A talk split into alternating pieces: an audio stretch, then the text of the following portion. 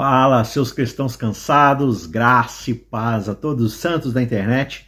Chegou aquele momento da gente fazer a nossa recapitulação da lição da escola sabatina. E como você já deve estar sabendo, nesse novo ano de 2024, né? Esse ano que está só começando, apesar da gente já estar tá praticamente na metade de janeiro, mas nós iniciamos uma nova série, um novo estudo, um novo tema da lição, que é o livro dos Salmos.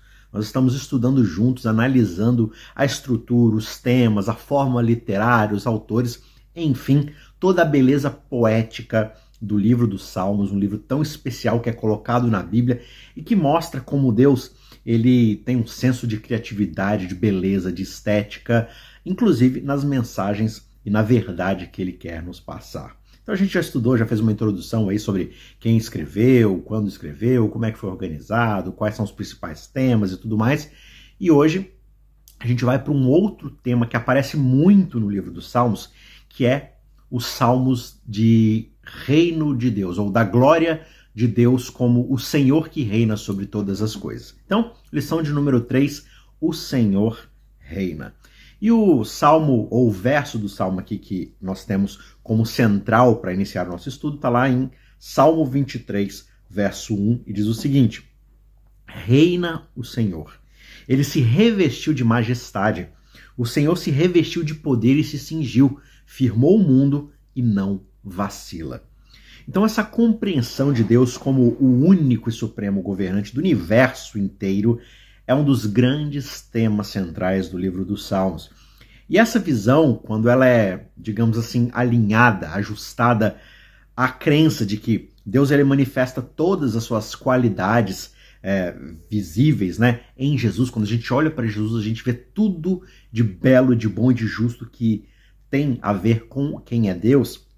Isso oferece para a gente uma sensação mais profunda de segurança, de confiança, não só no nosso presente, quanto em relação também ao nosso futuro. Então, não é nada surpreendente que os salmistas, né, os autores ali, os compositores dos salmos, eles servissem a Deus com tanta devoção inabalável, de acordo com essa perspectiva que a gente consegue ter um pequeno vislumbre, né? Só que, por um outro lado, se a gente desenvolver na nossa mente uma imagem de Deus que pode deixar uma pessoa insegura, né? Possivelmente essa mensagem ou essa imagem, essa visão vai ser aquela que distorce ou que contradiz a natureza daquilo que é revelado em Jesus. Se Deus ele é percebido como um Deus arbitrário, um Deus vingativo, um Deus indiferente às necessidades humanas, isso pode gerar algum medo e insegurança para que eu possa me aproximar dele, para me relacionar com ele, né? Então, uma visão de Deus como um ser distante, desinteressado, ou até mesmo hostil, contrasta fortemente com aquilo que é representado biblicamente sobre um Deus amoroso, relacional, compassivo, um Deus pessoal envolvido com a sua criação. E essa insegurança que pode muitas vezes ser desenvolvida na forma como nós entendemos ou até apresentamos esse Deus, ela pode assim tomar proporções muito grandes se a pessoa acreditar que, por exemplo, a aprovação de Deus depende estritamente do seu próprio comportamento, dos seus próprios méritos, no caso, a pessoa, né? A pessoa achar que Deus só vai aceitá-la se ela se comportar bem, se ela tiver méritos o suficiente para ser aceita, em vez dela entender que a graça e o amor de Deus são coisas incondicionais, tem a ver com quem Deus é e não com quem a pessoa é. E tudo isso é e foi demonstrado na pessoa de Jesus. Então a insegurança ela só surge quando a imagem de Deus ela não está alinhada com o caráter de amor, de justiça e misericórdia que são revelados em Cristo. E para ajudar a gente a se aprofundar nessa visão, nessa imagem, nessa percepção de quem é Deus, os salmos são fantásticos porque são essas poesias que revelam artisticamente, sonoramente, belamente quem é Deus de fato, né? O reino maravilhoso, justo e generoso desse Deus. Então a gente vai se aprofundar um pouco mais nesse tema através da perspectiva dos Salmos. Antes da gente pular para o nosso conteúdo, recado rápido aqui, né? O primeiro você já sabe. Por favor, se você achar que esse conteúdo vai te edificar de alguma forma, deixa o seu like, não custa nada, não toma nada do seu tempo enquanto eu estou falando aqui. Já clica aí no gostei. Se você não é inscrito no nosso canal, já aproveita agora, clica aqui no botão de se inscrever.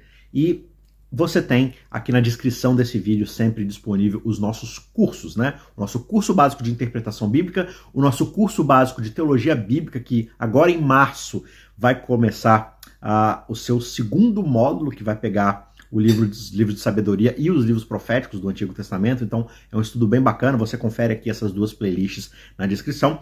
E eu já estou preparando um terceiro curso, curso né, que vai uh, ser postado muito em breve, uh, em paralelo ali com o curso da História de Deus, que é um curso sobre conversas sobre Deus. A gente vai falar sobre o grande conflito, sobre o plano da salvação de uma forma um pouco mais panorâmica, né? Então vai ser um curso que eu vou possivelmente, eu estou estudando como é que vai ser feito, mas possivelmente vai ser postado diariamente, não todo dia, mas né, de forma é, diária, talvez pulando o final de semana. Vamos ver ainda como é que isso vai acontecer. Mas vão ser pequenos drops de módulos, né? Vou pegar módulos e dividir em pequenos vídeos de 5, 6, 7 minutos, talvez.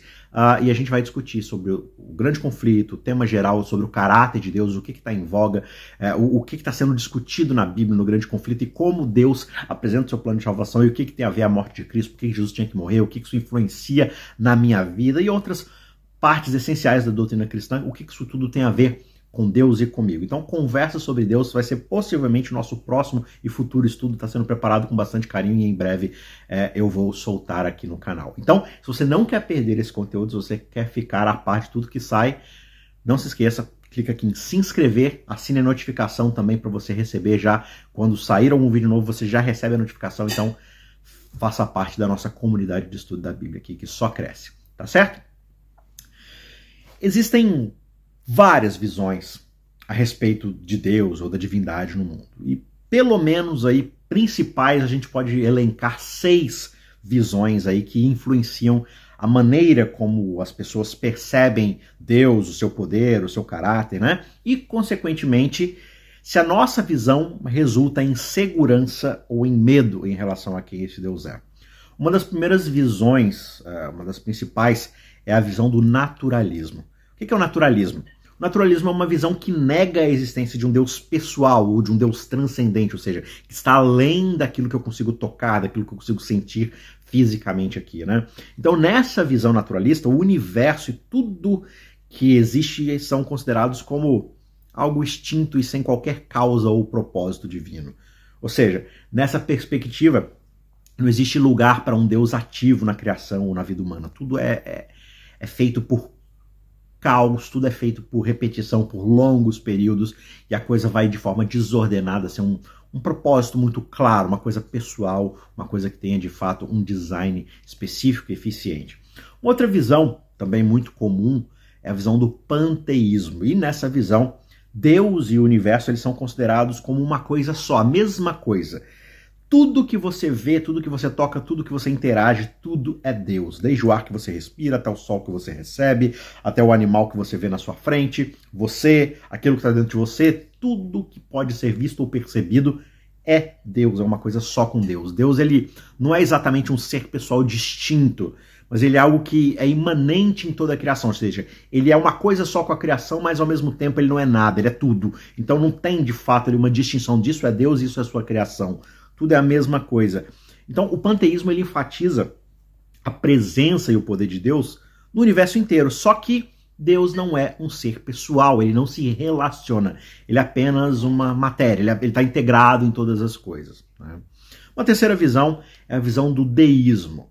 O que, que os deístas acreditam? Eles acreditam num Deus que criou, sim, todo o universo, mas ele não intervém no seu funcionamento. Deus ele é visto mais como um grande relojoeiro que vai lá, desenha o relógio, monta, constrói o relógio lá, dá corda e tudo mais. Só que após fazer isso, ele deixa lá funcionando de acordo com as leis naturais que ele estabeleceu e esquece lá, e deixa lá e o mundo vai tomar conta de si mesmo e vai acontecer sozinho, sem nenhuma interferência divina. Deus já parte para outras tarefas e ele esquece aquela sua criação. Essa é uma outra visão.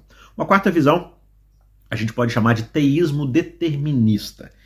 E essa visão, o teísmo determinista, é uma visão que sustenta que Deus ele é intensamente envolvido em todos os aspectos do universo.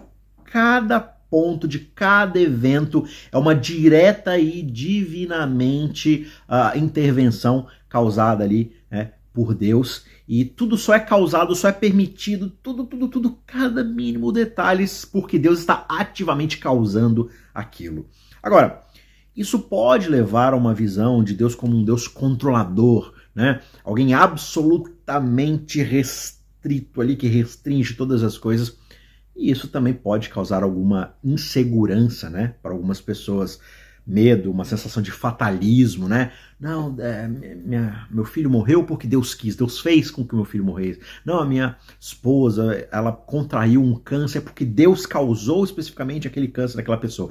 E embora coisas ruins possam acontecer por causa da intervenção divina, não necessariamente tudo é causado por Deus. A gente também colhe as consequências de tudo que está acontecendo por causa das nossas próprias escolhas. Mas mais detalhes disso em outro momento. Uma quinta visão, a gente tem o teísmo de aplacamento. O teísmo de tentar aplacar a ira divina.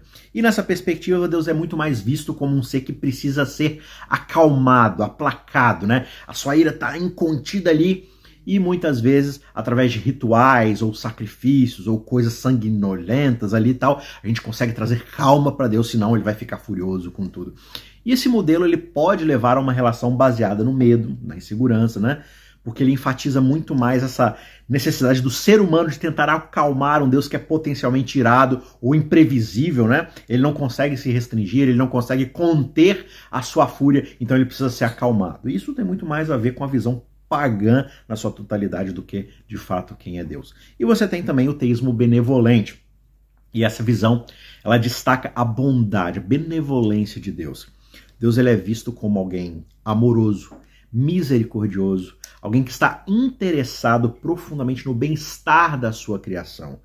Esse modelo ele tende a proporcionar muito mais uma sensação de segurança, de conforto, de realização, de pertencimento. Por quê? Porque ele enfatiza justamente o amor e a graça divina. Ele mostra que Deus ele de fato está interessado naquilo que ele criou.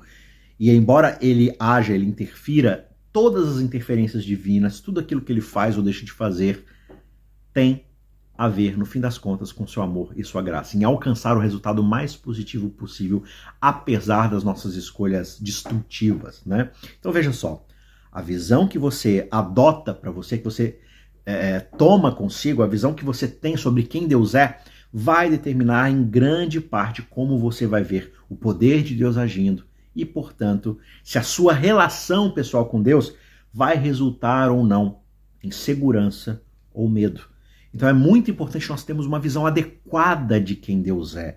E a Bíblia está aí, e os salmos estão aí para poder nos ajudar nesse processo.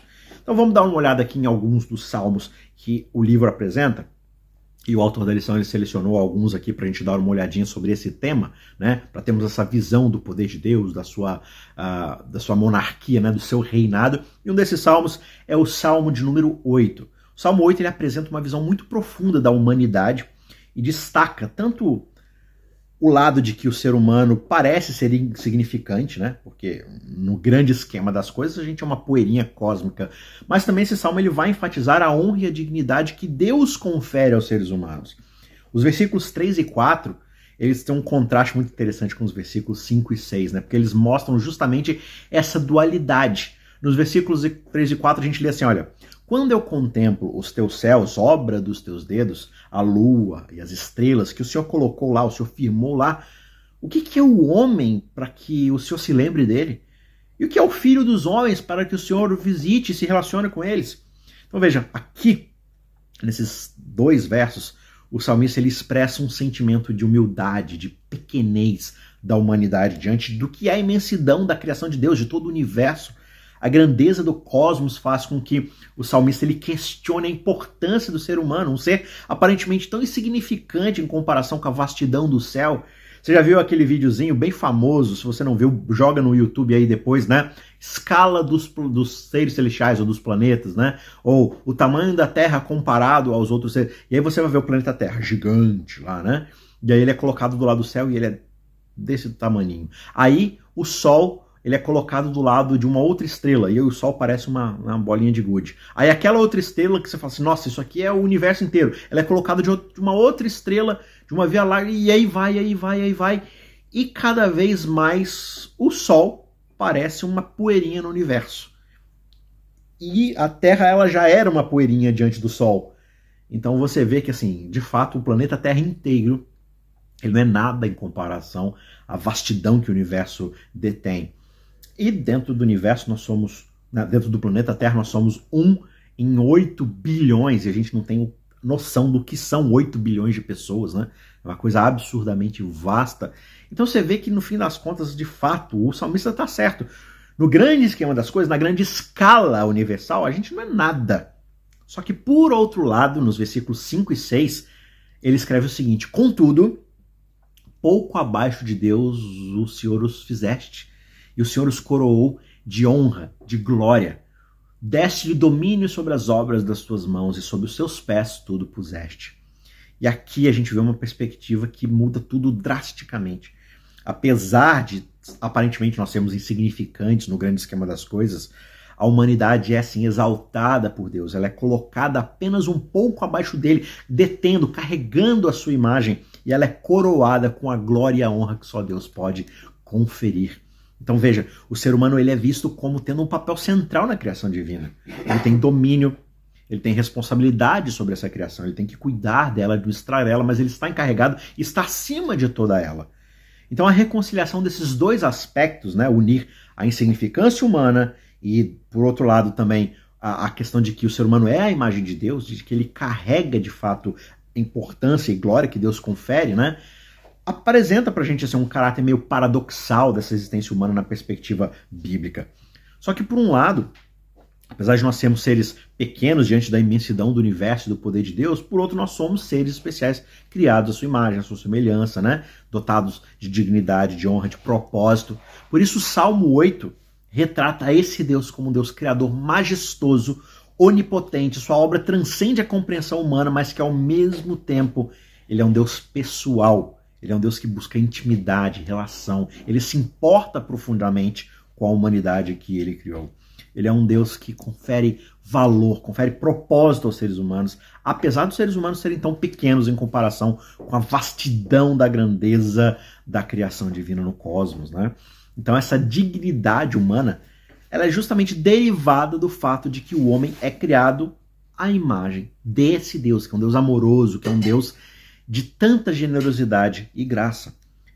No fim das contas, isso significa que de alguma forma os seres humanos eles refletem justamente esses atributos, essas características desse Deus: racionalidade, criatividade, capacidade para se engajar em relacionamentos, né? Ao mesmo tempo, um senso de ética, de moralidade, de espiritualidade, de percepção de que existe algo maior do que nós. A grandeza de Deus ela é, portanto, refletida justamente na dignidade humana. O fato de percebermos que temos dignidade, que existe algo maior do que nós, que existe moralidade, que existe ética, que existe o certo e o errado, tudo isso é o reflexo da imagem de Deus em nós. Porque ao sermos criados à imagem de Deus, ele nos conferiu, né, conferiu à humanidade um valor intrínseco, um propósito elevado, e isso é por causa da sua generosidade. Por isso o Salmo 8, ele celebra tanto a majestade do reino de Deus quanto a dignidade especial que esse rei amoroso, que esse Deus generoso, ele conferiu à humanidade. Salmo belíssimo, vale a pena ir durante essa semana, se você talvez tirar cada um desses salmos para ler e, e refletir e meditar durante um dia, vale muito a pena. O Salmo 100 é, é um salmo também que oferece uma perspectiva distintamente diferente da crença em vários deuses da natureza, né, que comumente é encontrada ali uh, entre os povos vizinhos de Israel. E enquanto esses povos eles praticavam o teísmo do aplacamento, como a gente já explicou no começo, né? Ou seja, tentavam pacificar os deuses, muitas vezes através de sacrifícios, de derramamento de sangue, não só de animais, mas muitas vezes de próprios seres humanos, de crianças, de virgens e por aí vai. Por quê? Porque eles enxergavam esses deuses a serem aplacados por causa que eles eram deuses caprichosos, deuses volúveis, né? voláteis demais, que uma hora estavam satisfeitos, noutra hora estavam irados por qualquer capricho humano. E o Salmo 100 ele apresenta uma visão de um Deus como um Deus supremo, bondoso, digno de louvor, de agradecimento, que tem um caráter estável, genuíno, confiável, imutável. Por isso a gente vai dar aqui uma olhadinha rapidamente em como esse Salmo número 100 ele aborda essas questões. Primeiro, a gente vê aqui um contraste com o teísmo do aplacamento, né? No teísmo do aplacamento, essa ênfase de acalmar os deuses potencialmente perigosos ou irados por meio de sacrifícios ou rituais, é contrastado com essa visão aqui do Salmo 100 nos versículos 1 e 2, que diz o seguinte: Celebrai com júbilo ao Senhor todas as terras, todos os povos, servi ao Senhor com alegria e apresentai-vos diante dele com cânticos. Olha só, a adoração aquela não é motivada pelo medo, ela é motivada pela alegria, pela gratidão, pelo júbilo em estar em relação com esse Deus. E no verso 3, o salmo declara o seguinte: Sabei que o Senhor é Deus, foi ele quem nos fez e nós somos dele, somos o seu povo e ovelhas do seu pasto. Essa visão ela contrasta fortemente com essa ideia de deuses que são parte da natureza ou que precisam ser aplacados. Deus é apresentado como soberano, ele é o pastor, ele é o criador de todas as coisas, ele está acima. Ou seja, isso implica um cuidado, uma orientação, uma relação pessoal com o seu povo, diferente dessa visão de que Deus é tudo, em todos e por aí vai. Né? Um outro ponto é que a grandeza de Deus ela é revelada na sua soberania, no seu poder como Criador. Enquanto a sua bondade é demonstrada nesse cuidado pastoral, relacional, nesse toque de amor e de misericórdia que ele tem com a, a sua criação. O verso 4 diz o seguinte: Entrai pelas portas dele com ação de graças, e em seus átrios com louvor. Dai-lhe graças e bendizei o seu nome. Isso sugere para a gente que Deus ele é digno de adoração, não por medo, mas pela sua bondade, pelo seu amor constante. Isso é muito bonito. O verso 5 do Salmo ele afirma: Porque o Senhor é bom, a sua misericórdia ela dura para sempre e a sua fidelidade dura de geração em geração. Aqui a gente vê a tensão entre a grandeza e a bondade de Deus que é reconciliada. A sua grandeza não o torna distante ou temível, mas é a fonte justamente da sua bondade, da sua misericórdia, da sua fidelidade que se estendem a todas as gerações. Em resumo, o Salmo 100 ele rejeita completamente essa ideia de deuses de natureza volúvel que precisam ser aplacados, que precisam ser saciados do desejo de sangue. Em vez disso, ele apresenta um Deus que é ao mesmo tempo grande, gigantesco, que nada pode contê-lo, mas ele é infinitamente bom, ele é infinitamente amor. Essa visão ela incentiva justamente uma relação de adoração baseada em gratidão, alegria, confiança, em vez de medo e de incerteza. Outro salmo que vale a pena a gente considerar é o Salmo 97. E ele oferece uma visão muito poderosa do reinado de Deus, né? Ele destaca tanto a natureza do domínio de Deus, ou seja, o que é que de fato está sobre o domínio desse Deus, e mostra a extensão da sua soberania. Além disso, ele vai adotar e abordar essa relação entre o amor de Deus e o repúdio que Deus tem contra aquilo que é injusto, que é mal. Ou seja, um rei justo ele precisa tanto amar o bom, mas também odiar e rejeitar e lidar com aquilo que é mal, senão ele não é justo, né? Então vamos analisar aqui, examinar como é que esse salmo descreve esses aspectos. Primeiro, o Salmo 97 ele inicia com uma descrição majestosa do reinado de Deus. O versículo 1 ele afirma o seguinte: O Senhor reina, regozije-se a terra, alegrem-se as muitas ilhas. Isso transmite a ideia de um reinado caracterizado por justiça, por retidão, conforme é indicado para a gente aqui nos versículos 2 e 6. Nuvens e escuridão o rodeiam. Justiça e juízo são a base do seu trono. Os céus anunciam a sua justiça e todos os povos veem a sua glória. O Salmo ele descreve o domínio de Deus como algo abrangente, como algo universal.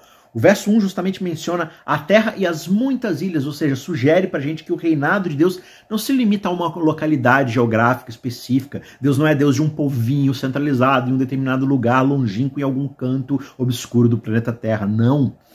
O domínio de Deus se estende por toda a sua criação. Esse é um Deus que reina sobre tudo e sobre absolutamente todos cuja presença e poder são incontestáveis em todo o universo. O Salmo 97 ele aborda a conexão que existe entre amar a Deus e odiar o mal. E a gente vê isso no verso 10. Vós que amais o Senhor, odeiem o mal. Essa exortação ela sugere que o amor verdadeiro por Deus implica em uma rejeição ativa do mal, porque o mal é inimigo da criação. O mal é averso, ou Deus é averso a tudo aquilo que é mal. Portanto, amar a Deus significa se alinhar com seus caminhos de justiça e de verdade e, consequentemente, repudiar tudo aquilo que é contrário à natureza de Deus e à sua vontade. Portanto, o egoísmo, o orgulho, a vaidade, a inveja, o mal, a violência, tudo isso é oposto àquilo que Deus é. Portanto, amar a esse Deus significa repudiar todas essas coisas.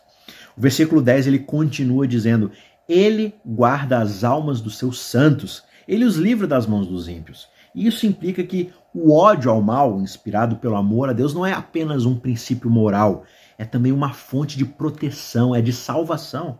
Deus, como um rei, ele é justo e ele quer proteger aqueles que são fiéis a ele e que seguem os seus caminhos. Portanto, o Salmo 97 ele retrata o reinado desse Deus como um reinado marcado pela justiça, que abrange toda a criação, que estabelece uma ligação direta entre amar a Deus e odiar ao mal.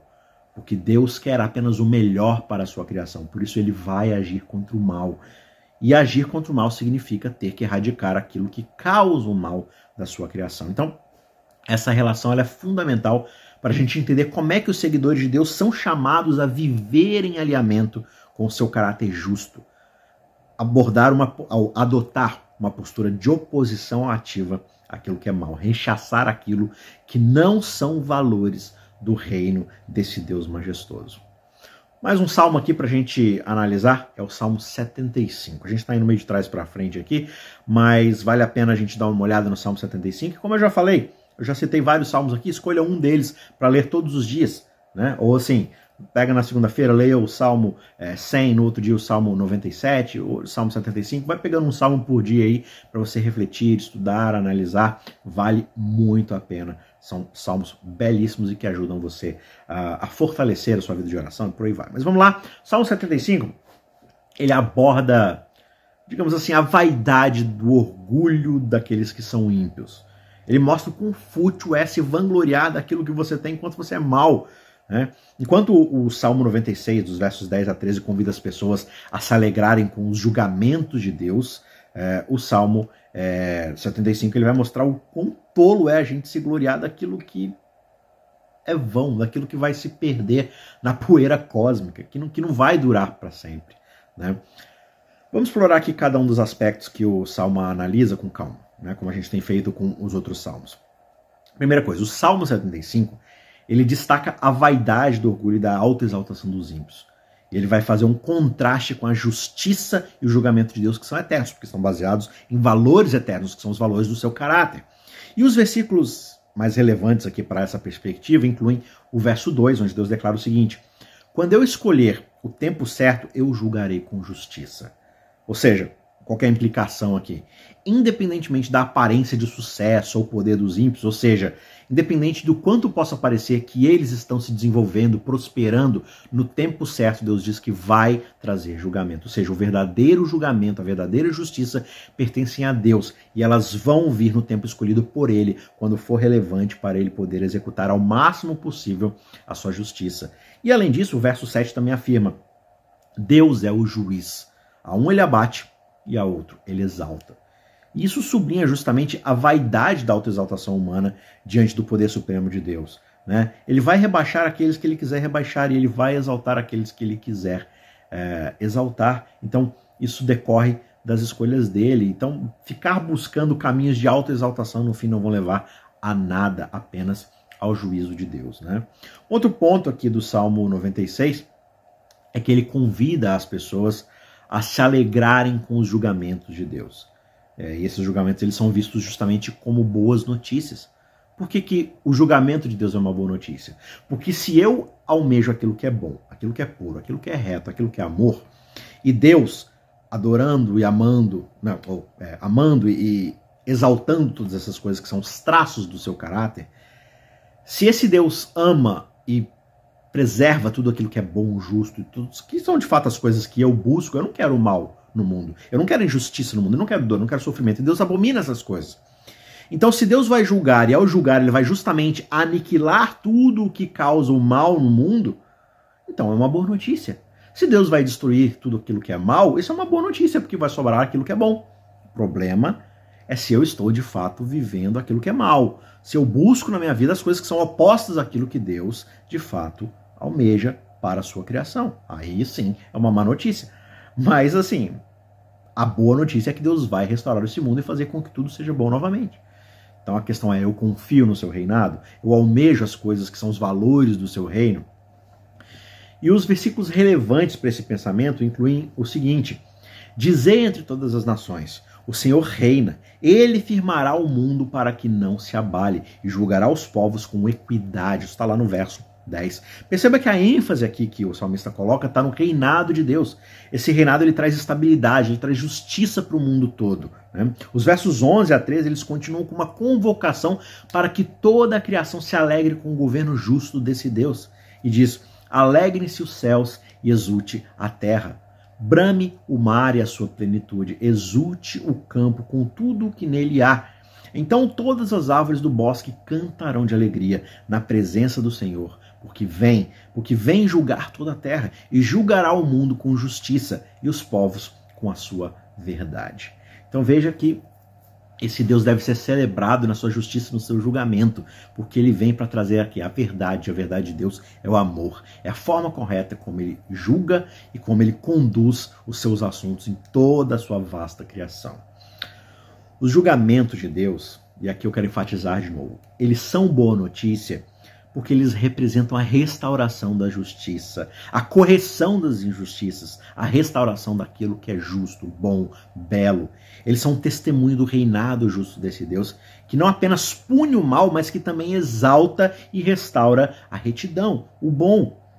E esse julgamento ele é uma fonte de alegria e esperança, porque ele garante que o mal e a injustiça não vão prevalecer. Ou seja, Enquanto o Salmo 75 ele enfatiza a vaidade do orgulho dos ímpios, né, que se vangloriam da sua maldade, daquilo que eles alcançam e por aí vai, né, diante do julgamento de Deus, o Salmo 96, 10 a 13, ele convida todos a se alegrarem com a perspectiva desse julgamento, de que o mal não vai ficar impune para sempre. Deus trará justiça, trará verdade, trará amor para esse mundo. E essa visão desses julgamentos de Deus como redentores e restauradores de justiça são fundamentais para a gente poder compreender por que, que eles são considerados boa notícia? Porque esse Deus é amor. E ao implementar o seu reino de uma vez por todas, tudo aquilo que não se encaixa com o amor, tudo aquilo que é feio, que é injusto, que é, é não ético, que é imoral, tudo isso vai ser destruído, vai ser tirado da boa criação de Deus. Mas ele faz isso no seu tempo, ele faz isso no seu processo, para que não haja injustiças e para que cada um que possa ter uma oportunidade, tenha essa oportunidade de se voltar para o seu amor, de se voltar para a sua justiça. Agora, dentro desse contexto de julgamento, como é que a gente pode ter a certeza de que nós temos paz com Deus e a garantia da salvação durante o tempo de julgamento? Porque, ok, é boa notícia que Deus vai julgar o mundo porque ele vai restaurar todas as coisas para o bem. Mas como é que eu posso ter certeza de que eu estou do lado certo do julgamento? E esses são justamente os temas centrais, tanto do Salmo 94 quanto lá em Daniel 7, que sai um pouco do escopo do nosso estudo aqui de Salmos, mas que traz um pouco de contexto. E vamos examinar aqui como é que essas passagens elas abordam essa questão. Primeira coisa, no Salmo 94, verso 14, a gente encontra a seguinte afirmação: o Senhor não rejeitará o seu povo e nem abandonará a sua herança. E essa promessa ela oferece uma base para a paz e a segurança, indicando que Deus ele permanece fiel ao seu povo. Mesmo no tempo de julgamento, ele permanece fiel às suas promessas. A garantia de não ser rejeitado ou de ser abandonado por Deus proporciona para a gente essa fundação sólida para confiar de que ele trará a salvação para nós. Já Daniel 7,22 diz o seguinte até que veio o ancião de dias e fez justiça aos santos do Altíssimo, e veio o tempo em que os santos possuíram o reino. Olha que verso bonito. Esse versículo justamente reforça a ideia de que Deus intervém no momento certo para fazer justiça a favor dos seus santos. Isso sugere justamente que no tempo adequado, no tempo de julgamento, os fiéis eles não vão precisar temer. Deus estará atuando em seu favor. A promessa do reino concedida aos santos também sublinha para a gente a segurança da salvação, a garantia da vitória. No final, a justiça de Deus irá prevalecer. Agora, Cabe a mim aceitar o convite dele a cada dia. O seu Espírito está nos chamando para o bom, para o belo, para o que é justo, para sermos restaurados, sermos santos e sermos fiéis a ele. E quando isso acontece, nós podemos ter certeza de que ele vai fazer tudo. Ele vai mover céus e terra para poder garantir a nossa salvação. As promessas que são feitas ao Israel lá no Antigo Testamento, elas são frequentemente vistas na teologia cristã como também tendo uma certa aplicação à igreja moderna, né? considerada o Israel espiritual. E claro, deve haver um equilíbrio na forma como eu leio promessas, como eu leio né, todas essas coisas no Antigo Testamento, mas isso tudo se baseia na compreensão de que as promessas de Deus, incluindo salvação e a presença divina conosco, transcende os limites étnicos e temporais. Claro que existem especificidades dentro da aliança do Antigo Testamento que eu não consigo, eu não posso trazer para a modernidade, mas naquilo que diz respeito à salvação, à justiça divina, tudo isso transcende qualquer uh, restrição temporal. Então, as promessas feitas ao Israel físico, ao Israel lá geográfico, étnico, elas podem sim ser aplicadas espiritualmente à igreja, porque a igreja é composta por todo aquele que, independentemente uh, da sua herança nacional, coloca sua fé em Jesus Cristo. Paulo fala muito sobre isso, né? Sobre esses filhos de Abraão espirituais. Por isso que os, tanto o Salmo 94 quanto Daniel 7, uh, eh, eles mostram pra gente, eles uh, destacam essa promessa da fidelidade contínua de Deus ao seu povo, ininterrupta, mesmo durante a época de julgamento. Quando Deus estiver julgando essa terra, ele fará de tudo para preservar os seus santos, porque ele já vem trabalhando no coração deles para que eles façam parte desse reino, porque eles abraçaram na sua vida os valores desse reino. E é justamente essa fidelidade que é a base para termos paz com Deus, a garantia da salvação. Nós temos esperança, nós temos segurança uh, em todas as épocas, quer seja no passado, quer seja hoje e no futuro, nós temos a certeza de que Deus está trabalhando ao nosso favor. Ele está trabalhando para restaurar justiça, para trazer justiça, para restaurar a sua criação e nós estamos incluídos nessa restauração. Só que, claro que quando o assunto é juízo, a gente não pode ignorar as bases morais do julgamento e aquilo que fornece os parâmetros para o reinado de Deus. E o Salmo 19, verso 7, ajuda a gente ali porque o salmista ele expressa a relação que existe entre a soberania suprema de Deus e as suas leis, né? o obedecer às suas leis, o, o, o obedecer aquilo que é a base do seu reino, Deus ele governa e um governo possui leis. Ele age com justiça de acordo com aquilo que está na lei. E o Salmo ele vai chamar essas leis de testemunhos, né? O versículo ele afirma o seguinte: A lei do Senhor é perfeita e restaura a alma. O testemunho do Senhor é fiel e dá sabedoria aos simples. De acordo com esse verso, seguir as leis de Deus é a melhor maneira de viver por várias razões. Primeiro, porque a lei é descrita como perfeita, ou seja, ela indica uma completude, não tem falhas, ela é suficiente para orientar a vida humana para vivermos da melhor forma possível. Ela abrange todas as necessidades, todos os aspectos da existência humana e essa lei ela proporciona é, um guia confiável para podermos viver de maneira plena, de maneira significativa, seguros. Um segundo ponto é que a lei de Deus ela tem o poder de restaurar a alma, ou seja, ela não é apenas um conjunto de regras externas para ser seguidas de forma cega.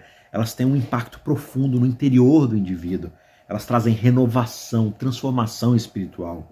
Seguir a lei de Deus é muito benéfico para o nosso bem-estar espiritual e emocional. E o terceiro ponto é que esse testemunho de Deus, ou seja, as suas leis, os seus mandamentos, eles são descritos como sendo fiéis. Ou seja, sugere justamente que as leis de Deus elas são tão confiáveis no passado quanto são hoje. Por quê? Porque elas brotam do caráter de Deus, que é um caráter verdadeiro. Então, elas oferecem para a gente uma base sólida sobre a qual a gente pode construir nossa vida. Porque, diferente de outros soberanos de outras épocas que eram estáveis, que uma vez aprovavam uma coisa e estavam de mau humor no dia seguinte, passavam uma outra lei, mudavam de opinião, não, esse Deus ele é sólido, ele é verdadeiro e ele é imutável, portanto a gente caminha em um chão muito firme, sem ter medo do que esperar desse Deus. Ele não vai acordar no dia seguinte querer destruir todo mundo por puro capricho. Ele é sólido, ele é justo por base do seu caráter que é imutável. Um quarto ponto é que a lei de Deus ela dá sabedoria. E o verso ainda especifica que traz sabedoria para aqueles que são simples, ou seja, para aqueles que têm uma mentalidade uh, pequena, mesmo aqueles que não desenvolveram tanta sabedoria uh, acadêmica, né? não foram para a escola, não leram muita coisa, a lei de Deus traz a essas pessoas sabedoria, porque isso significa que ela é acessível, ela é proveitosa para todo mundo, independente do seu status ou nível de conhecimento. A lei de Deus ela orienta, ela ilumina, ela proporciona insights profundos, compreensões que levam a gente a uma vida mais sábia e equilibrada, mesmo que a gente não tenha um mestrado, um doutorado. Então, no Salmo 19, verso 7, a gente vê aqui o quanto o salmista destaca que seguir as leis de Deus é a melhor maneira de vivermos, porque elas são perfeitas, elas são restauradoras, elas são fiéis, elas são a fonte de sabedoria. E essa perspectiva reflete a visão de que Deus é soberano e ele exerce a sua justiça baseada na sua lei, e a sua lei está fundamentada no seu caráter. O seu caráter é um caráter de amor, e ele exerce esse amor através do seu reinado, baseado nas suas leis. Ele guia, ele enriquece, ele fortalece e ele restaura os seres humanos baseado em quem ele é. É daí que brota toda a sua vontade, e a sua vontade, a sua lei, o seu testemunho é a fonte desse governo tão justo, tão amoroso e tão misericordioso. E a gente pode ter certeza de que esse Deus nos quer no seu reino. O Senhor reina sobre todas as coisas. Esse é um dos convites mais uh, frequentes nos Salmos e eu espero que durante essa semana, você lendo alguns desses salmos, refletindo em alguns desses salmos, você possa relembrar isso na sua vida diariamente. Deus reina sobre todas as coisas e ele espero, eu espero que ele reine também sobre a sua vida. Tá certo? Que você tenha uma semana muito abençoada. A gente vê no próximo estudo. Até lá. Um abraço. Tchau, tchau.